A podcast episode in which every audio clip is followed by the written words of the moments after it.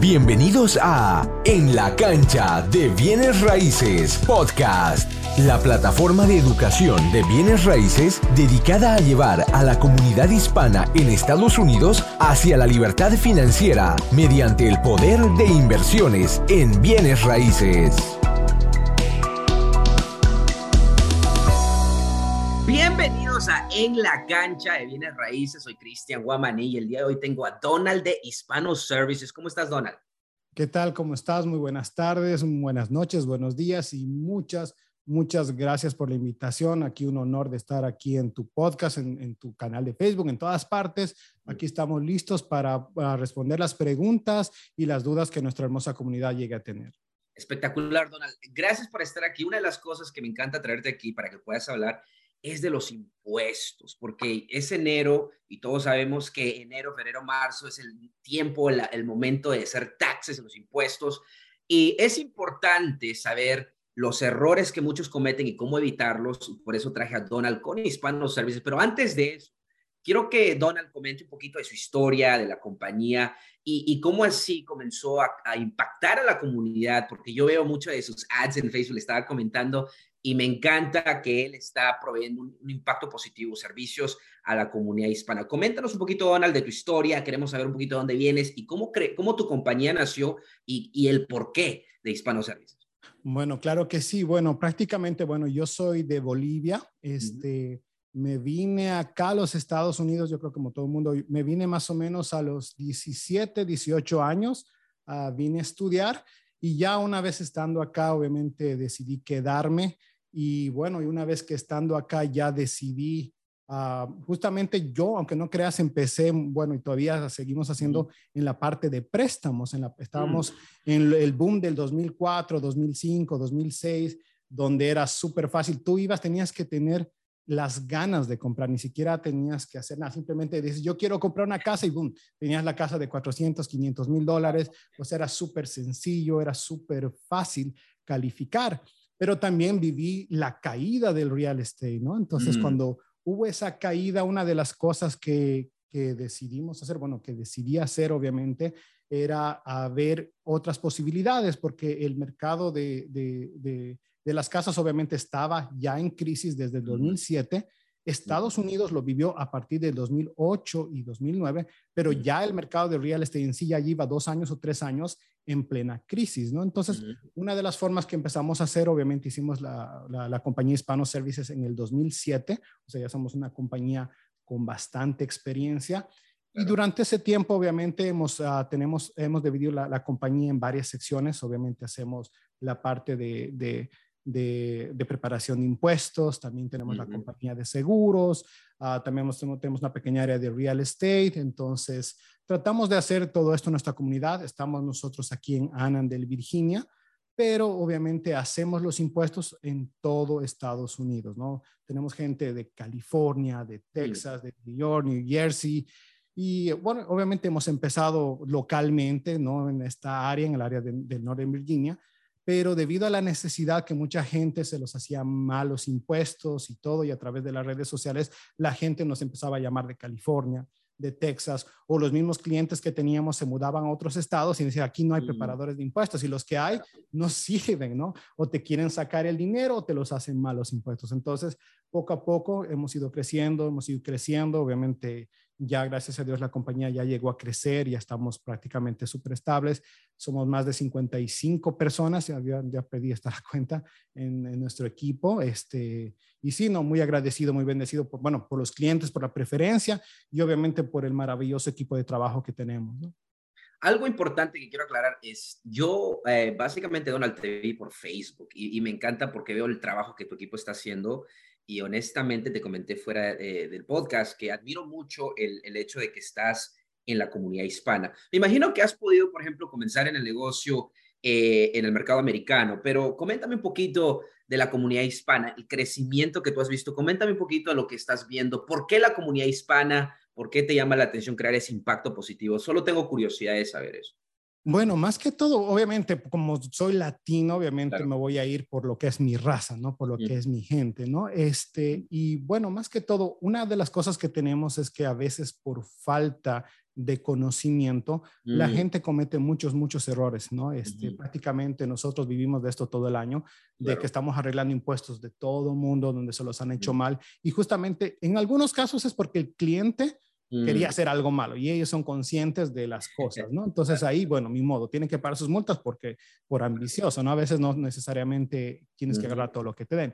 Y otras veces, y la gran mayoría, tal vez un 90% de las veces, es que la gente no tenía ni la menor idea de lo que están haciendo. Te voy a dar un mm. ejemplo. A veces pasa que ven y le están pidiendo, muéstrame tus récords de la universidad. Y yo les pregunto, ¿usted ha ido a la universidad? Y me dicen, no, yo ni siquiera he ido a la, a la primaria.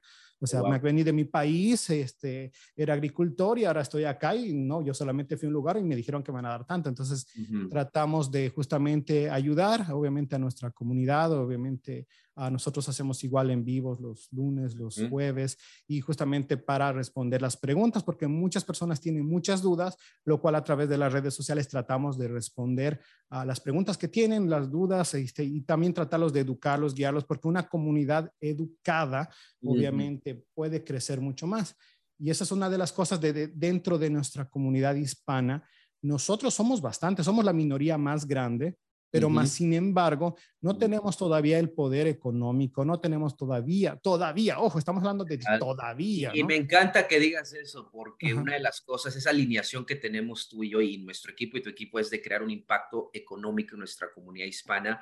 Una de las cosas que me gustó mucho cuando hablamos originalmente es de que en realidad creemos y tenemos fe en la comunidad hispana, no solo ahora, pero a largo plazo. Me gusta que dices, por el momento estamos en el proceso. ¿Sabes lo que tenemos aquí, Donald, en la, en la cancha Bienes Raíces? Estamos creando un millón de inversionistas hispanos que vamos a crear el impacto económico nunca antes visto en la historia de Estados Unidos por nuestra comunidad.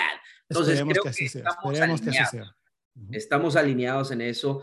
Eh, pero me encanta. Donald, vamos a arrancar entonces, vamos a dividirlo en tres partes primeros compradores, vamos a poner a las personas que quieren, que están haciendo fix and flip y eventualmente a los inversionistas a largo plazo. Hablemos un poquito lo, los, lo que tú estás viendo ahorita. Por ejemplo, obviamente estamos en enero, muchas personas quieren comprar su primera casa y particularmente aquí en la cancha de bienes raíces, les recomendamos que compren con un FHA o un FHA 203K, que son préstamos de renovación, el FHA 203K para poder comprar una propiedad con valor añadido, o sea, barata, que necesite arreglo, y el banco les da el dinero para la renovación y al, final del día van a tener una casa renovada a su gusto con miles de dólares de equidad. Entonces, pero primero lo primero, para la preaprobación tienen que ir donde un prestamista y el prestamista usualmente va a pedir dos años de taxes, de impuestos. Coméntanos un poquito, Donald, cuán importante es hacer los impuestos adecuadamente, qué errores has visto y cómo pueden ellos evitar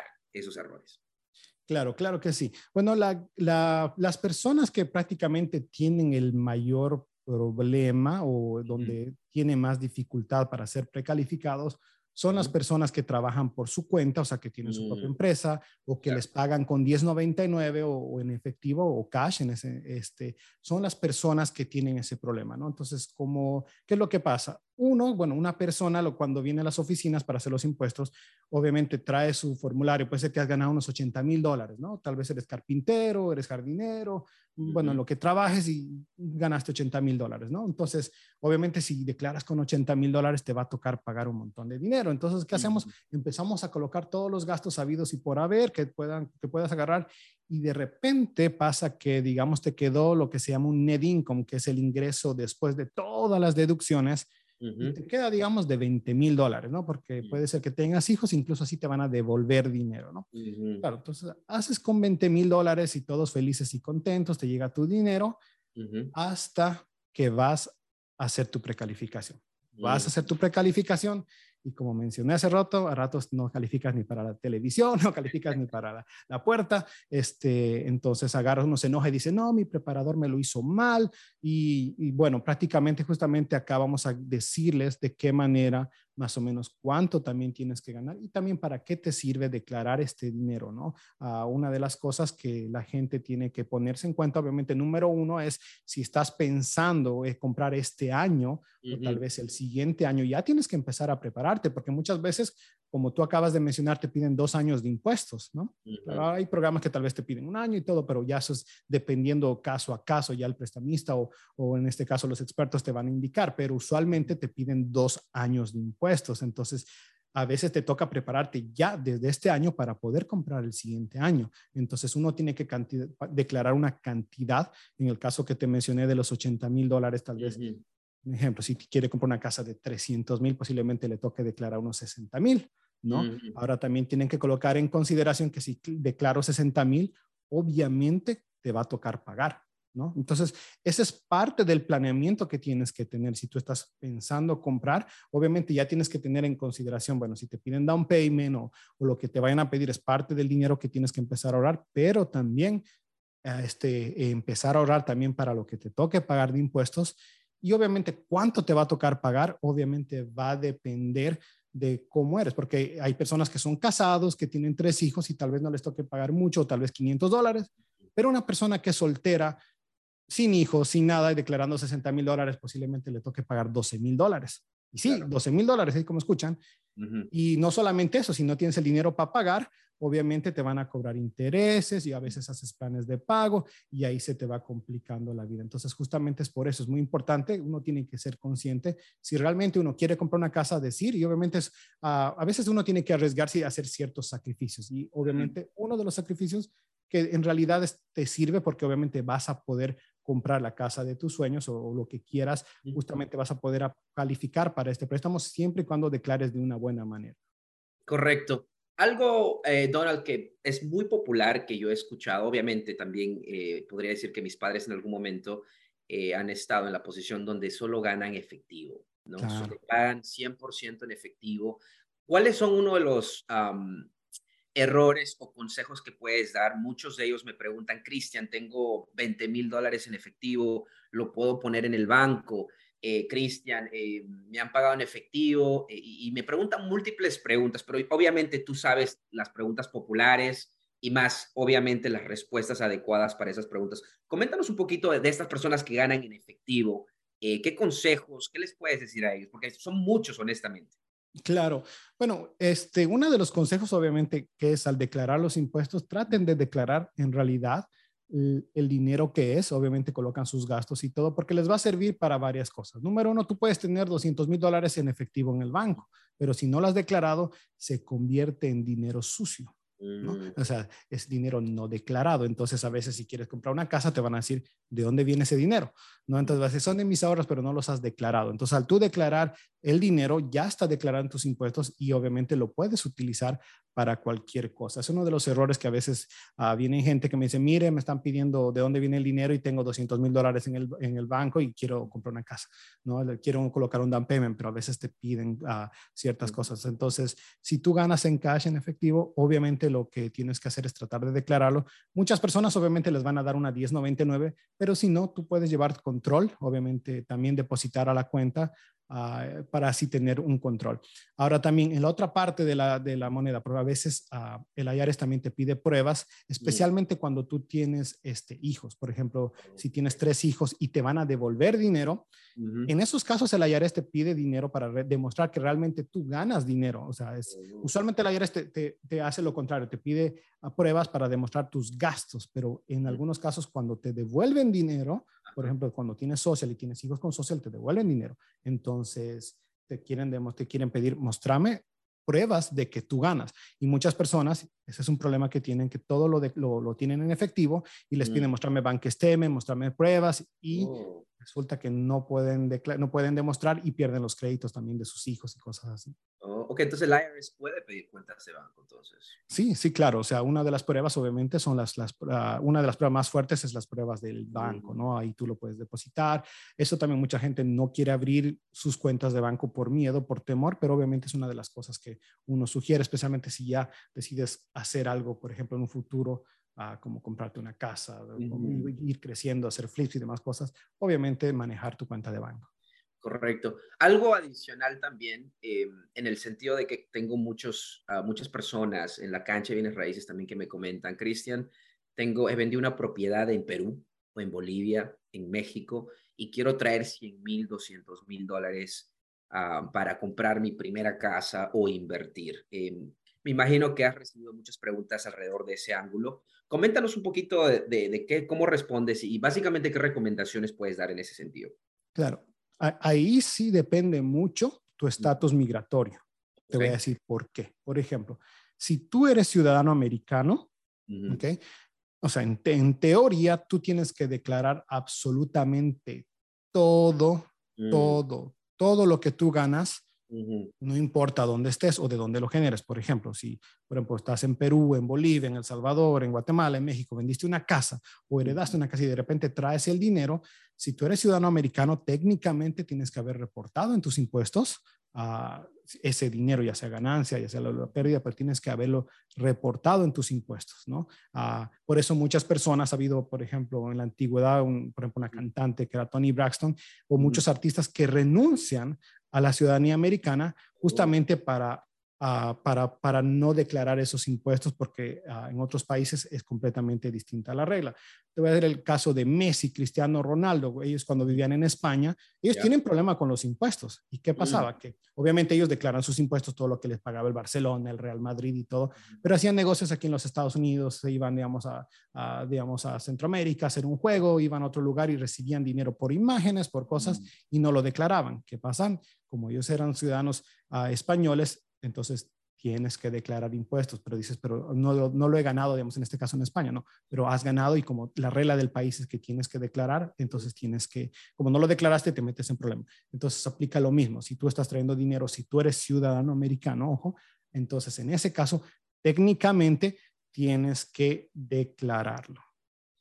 Ahora, si tienes otro estatus y eres residente o, digamos, o no tienes documentos, ya es completamente distinta porque aplica la regla del país donde se ha generado el ingreso, ¿no? Y también, siendo ciudadano americano, también a veces te sirve este, la documentación porque a veces tienes que declarar en el, en el país y obviamente como es un dinero que ya has declarado, solamente lo traes acá, ¿no?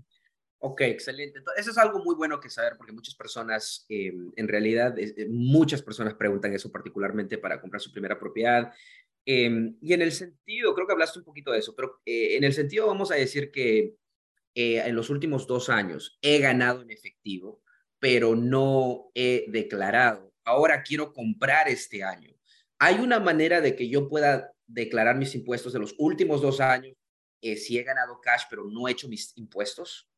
Ah, claro que sí, claro que sí. Ah, bueno, hay una que, por ejemplo, hay dos, dos posibles ah, alternativas. Una es que nunca has hecho tus impuestos o no has declarado, y otra es que sí lo declaraste, pero declaraste una cantidad mínima, tal vez porque no te han aconsejado bien o por cualquier cosa. Entonces, ¿qué se hace? Se puede hacer una enmienda. Enmienda significa rehacer los impuestos, cambiar o modificar, ¿no? Entonces, ¿qué pasa? Si vamos a asumir el caso que declaraste 10 mil dólares el año pasado, obviamente con 10 mil dólares no te sirve para nada. Entonces, ¿qué puedes hacer? Puedes hacer una enmienda ah, este, para poder ajustar tu ingreso y obviamente, obviamente al elevar tu ingreso vas a poder tal vez calificar para una casa, pero también, ojo, es que tienes que posiblemente pagar dinero. Obviamente, al pagar dinero te va a tocar este, pagar multas e intereses por el tiempo que estás haciendo. O sea, a mí me gusta ser, por ejemplo, muy sincero con la comunidad, porque a veces dice, oh, voy a hacer esto, hay, personas que me dicen, voy a, quiero declarar 80 mil dólares. Yo, claro que sí, o sea, puedo declarar 80 mil dólares, pero te va a tocar pagar 15 mil dólares, más la multa va a ser 5 mil, son 20 mil dólares. ¿Vas a poder pagar eso? O sea, ¿te quieres meter en problemas o no? Ahora sí dices sí, o sea, yo estoy consciente y en realidad he ganado eso, pues claro que sí, hazlo, ¿no?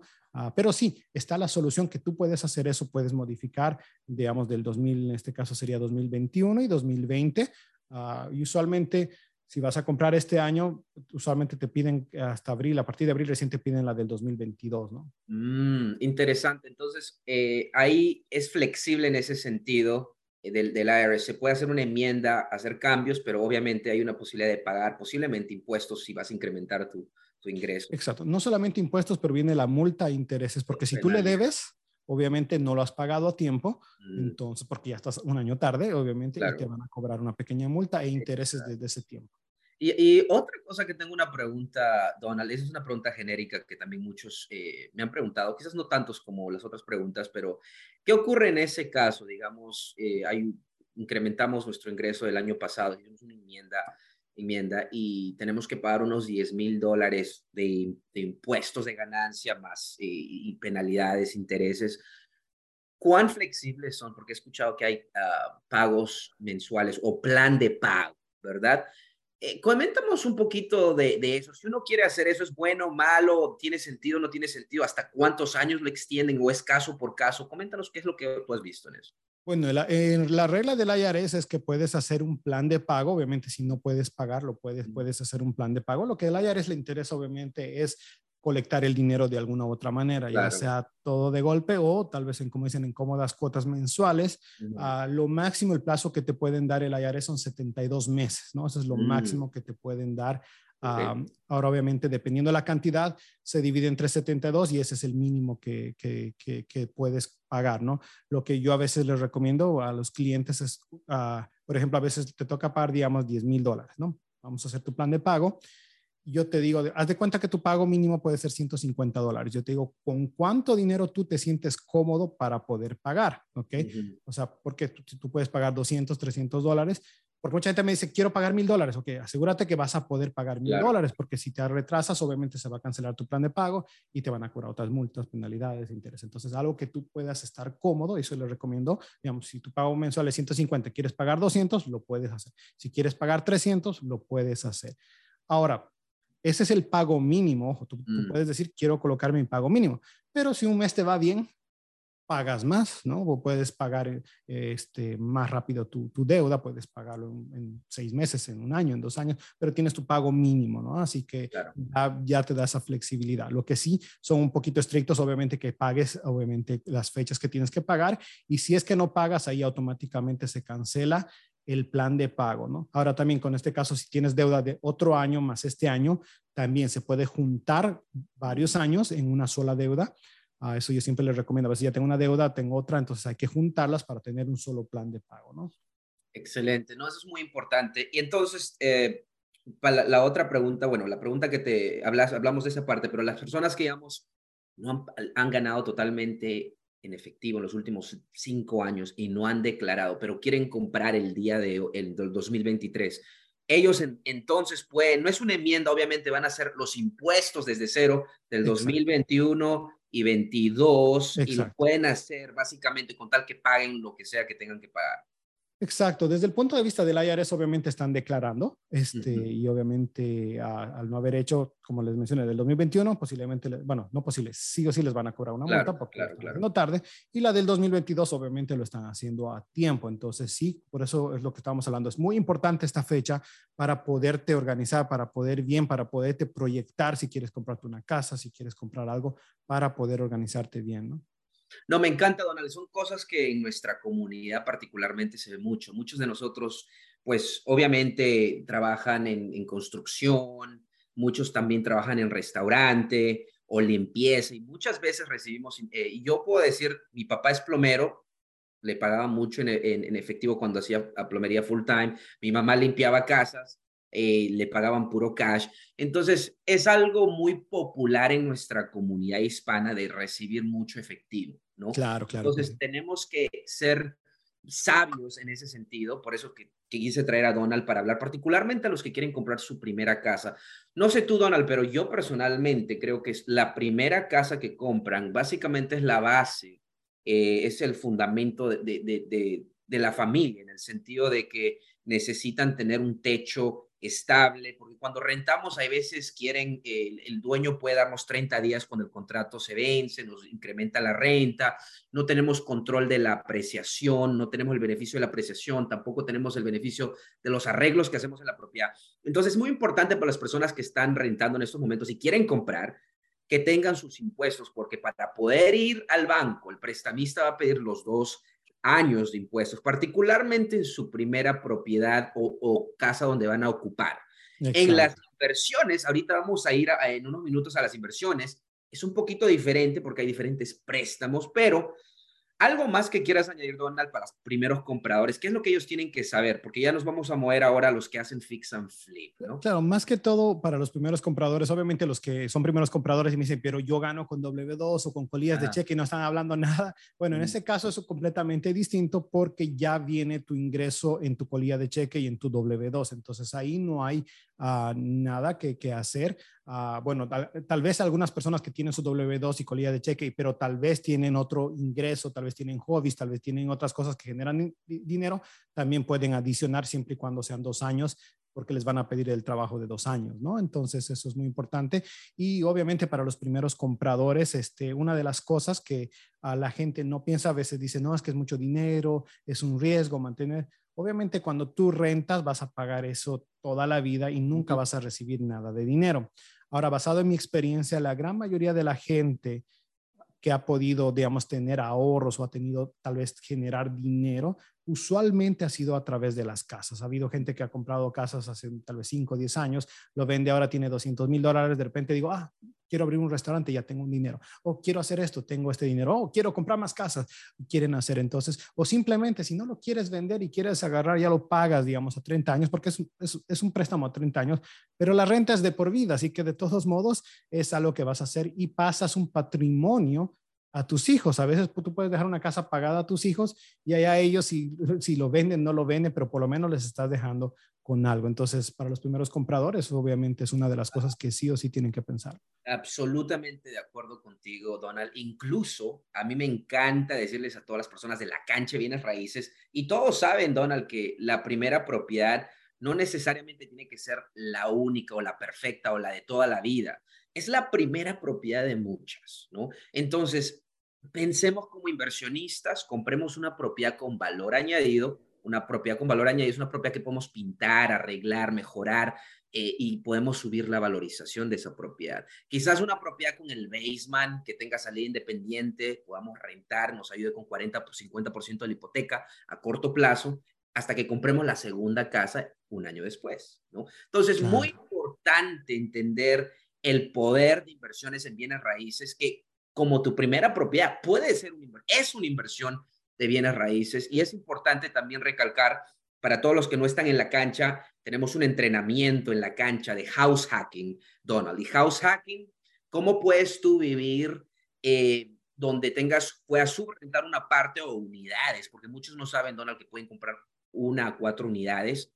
Pero el punto es el siguiente, los préstamos hay mucho poder tener tus impuestos listos, porque te puede, puedes obtener un préstamo de renovación como el FHA, ah, básicamente 203K, que pueden comprar una propiedad que necesite arreglo, le presta para los arreglos y obviamente van a tener una casa renovada a su gusto, pueden subrentar, tienen miles de dólares de equidad y obviamente van a comprar otra casa el próximo año. Muy importante, eh, y siempre quiero enfatizar eso, de que los taxes sus impuestos es algo que su prestamista les va a pedir. Ok, Donald, avancemos a Fix and Flip. Tenemos aquí en la cancha bienes raíces, eh, yo diría cientos de personas que están haciendo Fix and Flip a nivel nacional.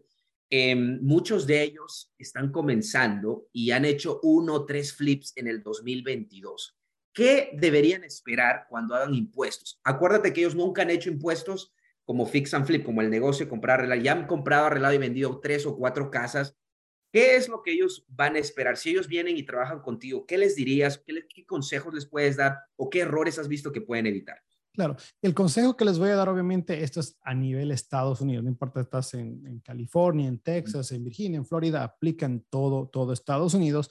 Ah, bueno, la primera cosa es, y bueno, para los que también recién van a comprar, los que ya están en ese proyecto, ya tienen tal vez su casita comprada y todo, lo primero que tienen que hacer, y es muy, muy importante, es guardar los récords de mm. toda la información que están gastando. Obviamente, cuando tú compras la casa, obviamente ahí tienes tu HUD tu CD, tu Closing Disclosure, que, que, son los documentos de cierre que te dice cuánto está tus gastos, pero el problema es el después, digamos, si tú agarras compraste una casa y lo empiezas a renovar, ¿no? Este, el problema más grande que tiene la gente, que de repente le dice, lo voy a pagar a mi amigo, a mi primo, y de repente todo lo empiezas a pagar en efectivo, y este, también empiezas a comprar materiales, vas a Home Depot, a Lowe's, empiezas a comprar, y como dices, Torba, el, ¿cómo se llama? El recibo, lo voto, compro todo en efectivo, y de repente vienen a hacer los impuestos y te dice, ok, muéstrame tus recibos y no tienes absolutamente nada, ¿no? Uno ya sabe más o menos, pero tengo una idea cuánto he gastado y todo. Claro, tu preparador te puede colocar, te puede colocar basado en tu información que tú menciones, ¿no? Pero el IRS no va a hacer eso. El IRS no es tan flexible. El IRS te va a decir, no, mostrame, ¿no? Es que le he pagado a mi amigo, mira, y le puedo mostrar fotos de que mi amigo está trabajando. Para el IRS no le importa. No, es que yo soy latino y los latinos manejamos todo cash. Para el IRS no le importa si eres, si eres blanco, moreno, asiático, amarillo, rosado, violeta, no le importa. Mientras lo que, como dicen, lo que canta son los papeles. Entonces, si tú tienes documentos donde muestras que tú has gastado X cantidad en trabajadores, tú has gastado una X cantidad en, digamos, en material, obviamente es muy importante, ¿no? Este, un número uno te sirve para que pagues menos impuestos o tal vez no pagues nada, ¿no? Ah, este, obviamente, si has hecho un buen flip, obviamente vas a ganar dinero y obviamente la idea es que vayas generando y generando y cada vez haciendo más grande y más grande, este, y hacerlo de la manera correcta, cosa que de aquí a dos, tres años no venga la IARES, te pida, te pida las pruebas y tú no tengas nada. Eso también, la retención, tienes que tener esos documentos por tres años, o sea, tienes que guardar por los últimos tres. El IRS te puede hacer una auditoría de los últimos tres años, sería 2000, este año sería 2019, 20 y 21. A partir de abril 15 es uh, 2020, 21 y 22. Así que muy importante que lleven el récord. Pero si no has hecho los impuestos, es desde el momento que haces los impuestos tres años después. Entonces, muy importante que lleves eso porque a veces el IRS te va a pedir pruebas este, y no queremos que estés pagando este, innecesariamente porque tú lo has gastado el dinero. O sea, eso también una, la gente piensa que compras una casa porque sale, la, sale las, uh, ¿cómo se los, los, programas de Fix and Flip, por ejemplo, dice, compré una casa y gané 150 mil dólares. Sería lindo, ¿no? Pero, pero hay gastos, ¿no? Y esos gastos que tú lo puedes deducir son deducibles para que no pagues muchos impuestos. Así que lleven el récord, es súper importante a las personas, obviamente, que a veces se pierden los recibos. Uh, traten de utilizar su cuenta de banco, tarjeta, ¿no? Uh, porque a veces se pierde este, el recibo, pero por lo menos tienes el comprobante de la tarjeta de cuánto has gastado, ¿no? A trabajadores, a personas, a veces hay personas que te cobran más barato porque en todo quieren en efectivo, pero a veces eso barato te termina costando un poquito más caro al momento de una auditoría. Entonces, a veces es preferible pagar a una persona que le puedes dar un 1099 o que tengas cheques y que tengas todo, ¿no? Ya cuando ya dedicas a hacerte, como dice, a, a nivel profesional, ya prefieres, ya tienes las compañías que son buenas, ya tienes esto, ya, ya lo haces todo más administrado. Pero si estás en ese proceso, guarda récord de esa información porque, número uno, puedes deducirlo y número dos, para seguridad de una auditoría en un futuro. Y, una, una de las preguntas, eh, Donald, por ejemplo, si tienen subcontratistas, digamos, ellos están manejando el proyecto y agarran un aire acondicionado, pagan 5.500, al del techo le pagan 6.000 dólares, al del basement, al, subcontratista, al handyman le pagan 10.000 dólares. Eh, ¿Puedes hablar un poquito a qué cantidad es lo mínimo, digamos, si, si, si, inviertes o gastas? Eh, creo que acabas de decir, 1099, necesitan un, hay un documento que se les pide a ellos. Eh, cuéntanos un poquito cómo es, pueden prepararse y organizarse un poquito de eso. Claro que sí. Usualmente el IRS quiere que le, que le des un formulario 1099 a todas las personas que pagas más de 600 dólares en el año. O sea, técnicamente, si tú has pagado a alguien más de 600 dólares, tú tienes la obligación de dar una 1099, ¿no? Ahora, para dar la 1099, tú les puedes pedir un formulario que se llama la W9. Entonces, en la W9 da la información básica que es el nombre de la persona o de la empresa, la dirección, el social o tax ID o el employee identification number y obviamente está firmado. Entonces, con esa información, obviamente eso lo tienes que pedir al momento, o sea, antes de pagarles, porque eso también una vez que ya les pagaste, ya, se te, ya se te se desaparecen y dicen, no, que no te voy a dar nada porque ellos no quieren pagar impuestos de eso, porque saben que tienen que pagar impuestos, ¿no? Ah, entonces, ah, pidan esa información para poder tener eso y guárdenlo, obviamente, por tres años. Ahora, em, em, me gusta mucho lo que acabas de decir, porque eso le da claridad a muchas personas y en el sentido de que hemos pagado al rufero, porque el rufero nos dijo, mira, 6.500, pero si me das cash lo hago en 5.000, papá. ¿Qué pasa si lo hace? Y después no tenemos, ya, quizás nos da un recibo nada más. Y no, le, no, le, no nos ha dado, no le hemos dado un W9 o cometimos el error de dárselo después y no lo llenó, no nos dio. ¿Qué ocurre? Pero al final del año yo deduzco los 5 mil dólares como del roof. Obviamente, puedes confirmar de que la, la única manera en la cual el IRS va a venir y va a pedirme los recibos eh, o, recibos sería en una auditoría, ¿correcto? Pero lo ideal sería tener el W9. Pero, ¿qué ocurre al final del año? Me imagino que tú has visto muchos, muchos fix and flippers o contratistas que hacen eso y simplemente no, no llenan, no le dan un 1099 porque nunca recibieron la información, pero lo deducen de todas maneras. Cuéntanos un poquito el riesgo y etcétera, etcétera. claro, la información que les estoy dando obviamente es un mundo ideal que todo mundo te va a dar, tú le pides y claro. ah, claro que sí, con mucho gusto, se lo firmo donde quiera. En la vida real es que no, no quiero, que por qué, que no sé qué, que los precios son así, no hemos quedado y es otro problema, ¿no? Pero Ah, usualmente, bueno, el consejo que yo les doy, porque a veces hay circunstancias que no te quieren dar o que no, no, no, no quieren darte esa información, lo primero que les digo es, número uno, paguen con cheque. Ah.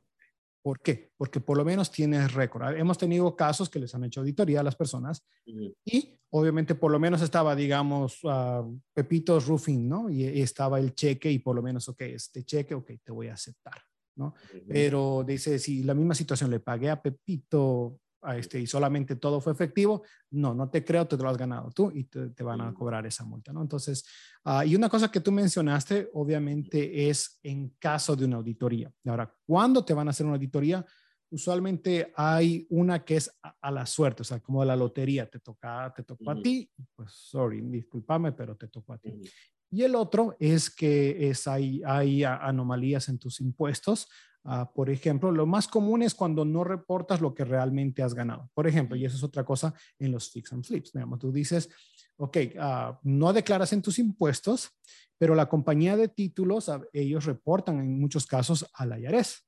Ah. Entonces, entonces por el dinero que tú recibiste, ¿no? Entonces, entonces tú dices, no, no, no tengo nada y de repente te manda una carta, el IARES diciendo donde tú has ganado. Y sabes qué, eso es lo peor, cuando te manda esa carta, usualmente te, quieren cobrar por la cantidad y por el dinero completo que tú has, que tú has recibido. Te doy un ejemplo. Tú vendiste una casa por 400 mil dólares, ¿no? Te recibiste 400 mil dólares en efectivo. Te voy a dar un ejemplo. Entonces, el IRS te va a querer cobrar ingresos de 400 mil dólares, mm. pero tú dices, no, pero yo le he comprado 350, he gastado 20 mil dólares y mi profit es solamente 30.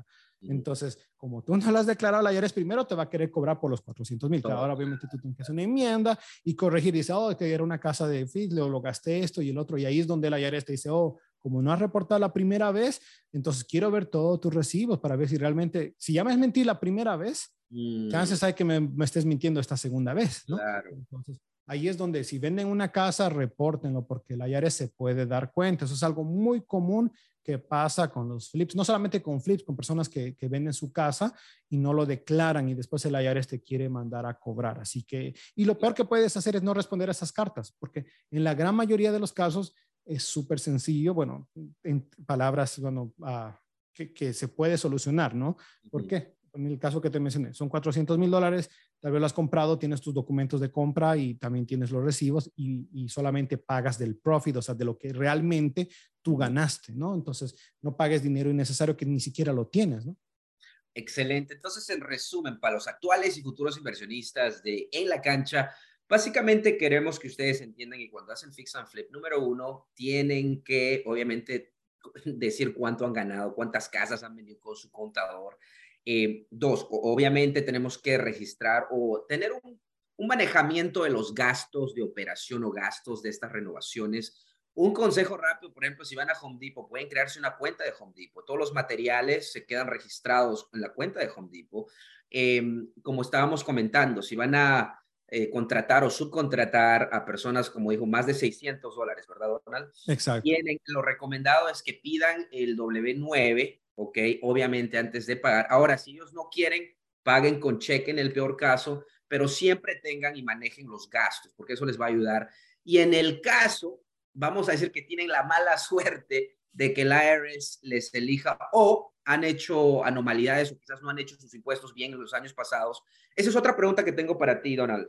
Em, cuando el IRS ve que hay una anomalía, vamos a decir, en el 2022, ¿Ellos pueden auditar de los últimos tres años o solamente de ese año? De los últimos tres años, ¿no? Como mencioné, te pueden hacer una auditoría de los últimos tres años uh, y para ellos el, año, bueno, su año empieza a partir de abril 15. Entonces, mm. por ejemplo, ahorita, por ejemplo, el 2022 no lo cuentan, entonces te pueden auditar 2021, 2020 y 2019 todavía. Entonces, pasa abril 15, ya no te pueden hacer auditoría en, teoría del 2019, ¿no?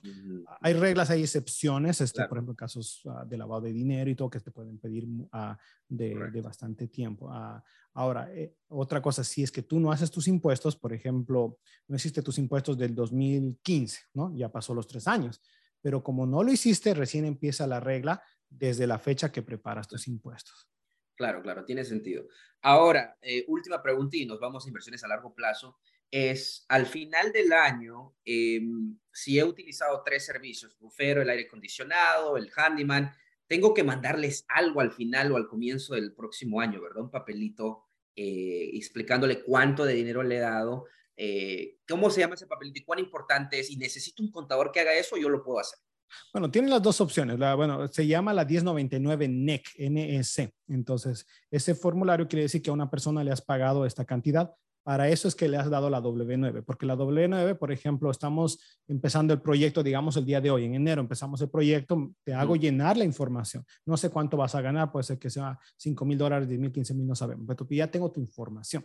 Entonces, ya cuando vas a hacer tus impuestos o en enero, eh, porque tienen hasta enero 30 para mandar este formulario, ah, se manda la, la, 1099 NEC. Entonces, eso tú lo puedes mandar o, o, la persona que te ayude a hacer los impuestos lo puede mandar Ah, y este, con eso esas personas pueden hacer sus impuestos. Ahora, que ellos hagan sus impuestos o no, ya es problema de las personas. Tú ya mm. cumpliste con mandar la información que tú tenías, ¿no? Por eso es muy importante pedirlos antes incluso de que les pagues, no mm. después, porque ¿qué pasa cuando se te olvidó y de repente te dice tu contador, me pedí la información entonces ya la gente a veces no te quiere ni contestar, especialmente, no, claro, si es para un trabajo, claro que sí, con mucho gusto, pero para, para darte para los impuestos, ah, no, no, para nada, ya te quieren colgar y no te dan la información. Por eso es importante antes de hacer, ah, de pagar cualquier cosa, que te den la información. Claro. Es otro trick, otra cosa, porque a veces en vez de que contrates a mil personas, a veces contratas una persona, una compañía, alguien que tenga una compañía y esta persona que subcontrate al plomero, al rufero, al este y el otro,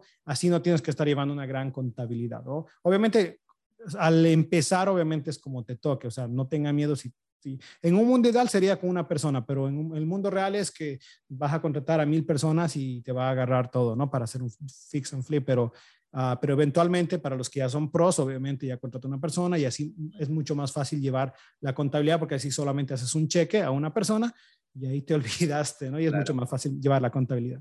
Ajá, entonces, desde el punto de vista del IRS, simplemente dice tu rol, si has contratado a alguien más de 600 dólares, dale el T99 y sí lo puedes deducir entonces eso en el negocio. Claro que sí, claro, es un documento que puedes deducirlo en el momento de, de, hacer los impuestos. Espectacular. Ahora hablemos un poquito de inversión. Yo sé que el tiempo se está pasando, pero vamos a hablar sobre inversiones a largo plazo.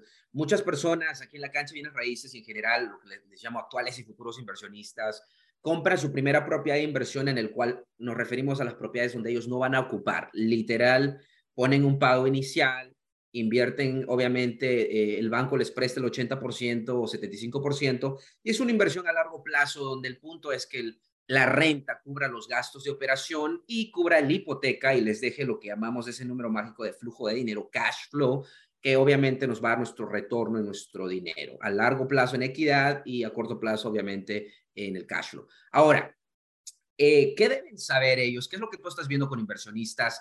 Eh, y tratemos de hablar un poquito, vamos a hacer una parte 2 donde vamos a hablar del intercambio de S31, el schedule ease y todo, o al menos que quieras tocar un poquito de eso, pero ¿cuáles han sido los errores y cómo pueden evitar los inversionistas a largo plazo? Bueno, el error más grande que la gran mayoría, obviamente, por ejemplo, hay personas que, como tú mencionaste, primero a veces empezaron con su casa primaria, ¿no? De repente buscaron otra casa más bonita, lo rentan esta, entonces la que era tu casa primaria ahora se convierte en tu propiedad de inversión o de renta, porque lo estás rentando y de repente tienes un par de propiedades, esas propiedades son tus, tus propiedades de inversión, ¿no? Entonces, uno de los errores más comunes es que la gente no los declara. O sea, mm. tienen las casas, pero no los declaran. Entonces, este, a veces tienen problemas justamente ahí. Cuando vendes la casa, dice, vendí una casa, y de repente te dicen, pero no lo, no lo has reportado. Y ahí es donde a veces te pueden ah, hacer problemas también. Lo mismo, en caso de una auditoría, haz de cuenta que tengo una auditoría por cualquier otra cosa, nada que ver con, tus, con, tu, con, con tu negocio, con tus propiedades, ¿no? Y de repente ven depósitos de dos mil dólares al mes. Entonces te van a preguntar, ¿de qué es esto? Es de oh. una casa que tengo ahí que me pagan de renta y van a ver el schedule y dice, pero no está aclarado eso. Mm. Entonces van ahí, te van a querer cobrar por todo el tiempo que lo tienes la casa, ¿no? Y, y ahí sí el IRS te puede ir hasta años, no solamente por tres años, porque el hecho te puede hacer auditoría de tres años, pero si, si vieron el error este año y vienen cometiendo por cinco o siete años, te pueden incluso ir hasta atrás.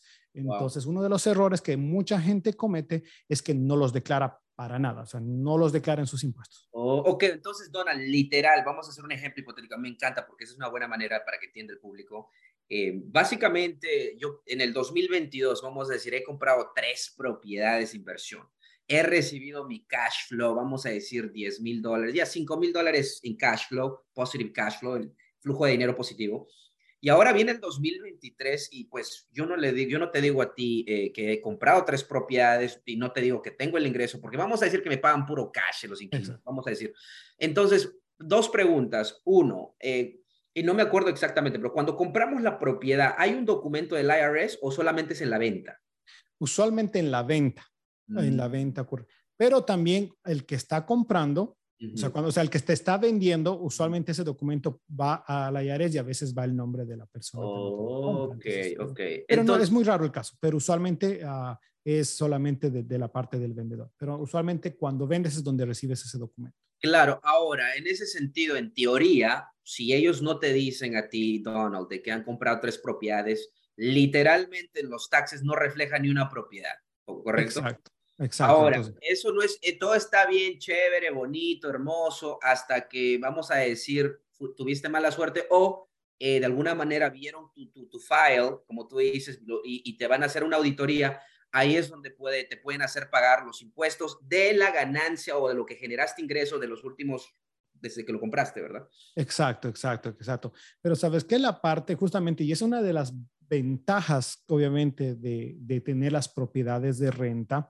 Como tú mencionaste, tienes un cash flow, tienes un dinero positivo, pero hay una cosa, una cosa magnífica que se llama la depreciación.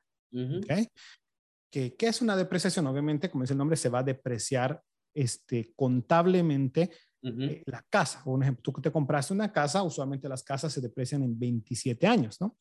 Entonces, supuestamente tú dices, tengo, digamos, en el año, después de los gastos y todo, me quedó positivo 10 mil dólares de ingreso. Qué lindo, ¿no?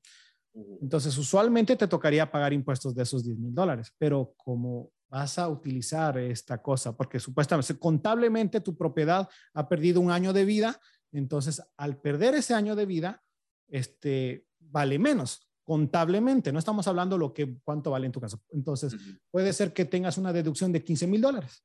Mm. Entonces, pero yo tengo 10 mil dólares en mi bolsillo, pero tengo este monstruo que se llama depreciación, que es algo bonito, te lo, se lo ha comido y tienes negativo menos 5 mil dólares en tus ingresos. O sea, tienes incluso una pérdida que hace que te baje tus ingresos, y pero tienes el 10 mil dólares free and clear, pagado y demostrado por el IRS. Y obviamente, mientras más grande es el complejo, más grande, la depreciación es mucho más grande. Entonces, es algo que ah, literalmente ayer tuve una persona que en un en vivo que, que tuvimos, que me, me llama me, y hoy día llamó, me dice, mire, este, yo te pregunté ayer que yo compré tres casas, literalmente tres casas, pero no le pregunté a mi contador, mi preparador, pero no me lo ha puesto y usted me dice que sí lo puedo colocar. Yo le digo, claro que sí, obviamente, y, y han puesto depreciaciones después de eso, porque esa es la parte linda, o sea, o sea, es la parte, todos los que tienen casas ya saben de lo que estoy hablando. Entonces, no, no puse nada.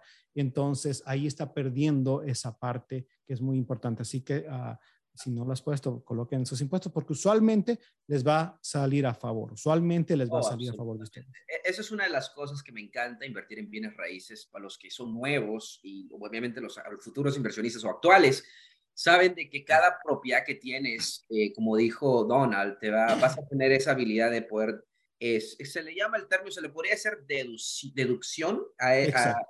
es una deducción, obviamente, cada año que se toma, eh, como dijo, lo explicaste fenomenalmente, pero es uno de los beneficios muy grandes, eh, que puedes básicamente pagar menos impuesto de ganancia en el ingreso de renta. Exacto. ¿Y sabes qué es lo más lindo? Que, por ejemplo, como tú mencionaste, tal vez te sacas un préstamo, has puesto 20%, 25%, haz de cuenta ah, que tú has dado 100 mil dólares, ¿no? Y tienes un préstamo de 400 mil, ¿no?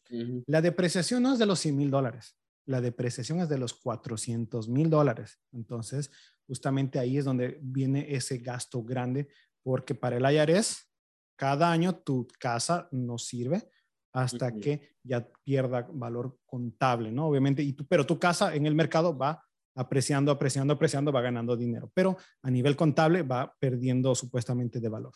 Excelente. Bueno, sé que el tiempo está pasando rápidamente. Me encanta este tema porque muchas personas necesitan esto. Algo para finalizar, algo adicional que me encantaría que sepan muchas personas. Sabemos que la depreciación es algo espectacular para inversionistas eh, bienes raíces a largo plazo. Hablemos un poquito de las cosas que podemos deducir, porque obviamente no podemos deducir. Bueno, quiero que preguntarte a ti. Si hacemos una renovación, digamos, tengo un edificio de apartamentos de cuatro unidades, una propiedad de inversión, Y en el 2022 he hecho renovaciones en dos y ha sido la renovación de 30 mil dólares, las dos renovaciones.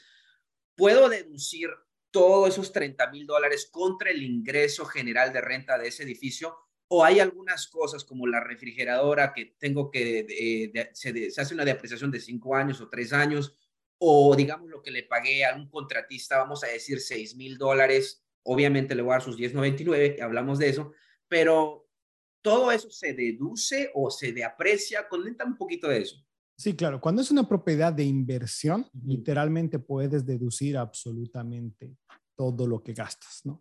Todo, todo, todo lo que gastas. Ahora, hay ciertos gastos que son 100% deducibles y otros que sí son deducibles, pero se va, uh, se, va, se, va, se va depreciando en cinco años, en siete años, depende de qué es. Usualmente el IRS te habla de cosas grandes, como si vas a cambiar aires acondicionados, cosas que no lo quiere que deduzcas todo de un año. Pero el gasto del trabajador o lo que te ha cobrado la persona y todo eso sí se puede deducir comprar pinturas, hecho renovación, por ejemplo, si tienes una propiedad de renta, alguien se te va a salir, tienes que pintarlo, tienes que arreglar, cambiar carpeta y todo, es completamente deducible. Si, por ejemplo, tú has contratado un, un realtor para que te ayude a hacer el contrato, si, o para hacer el marketing o para listarlo, entonces también es deducible. Si tú manejas hasta la propiedad y tienes que hacer, es deducible. Tienes arreglos, plomeros y todo es deducible. Entonces, una de las ventajas que en las casas de inversión se puede deducir prácticamente casi todo, ¿no?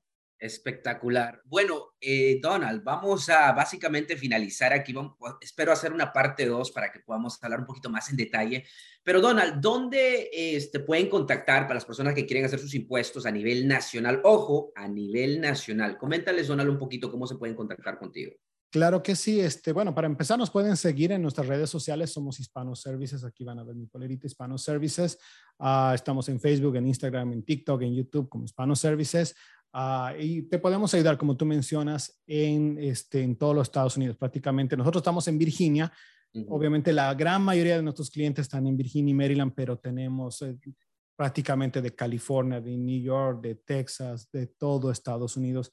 Ah, literalmente ayudamos a miles y miles de personas. No, no, o sea, literalmente cada, mes, cada año ayudamos a miles y miles y miles de personas. así que nos pueden llamar también al 703-865-6825, 703-865-6825. Así que simplemente también, como les mencioné, nos pueden seguir en Hispanos Services.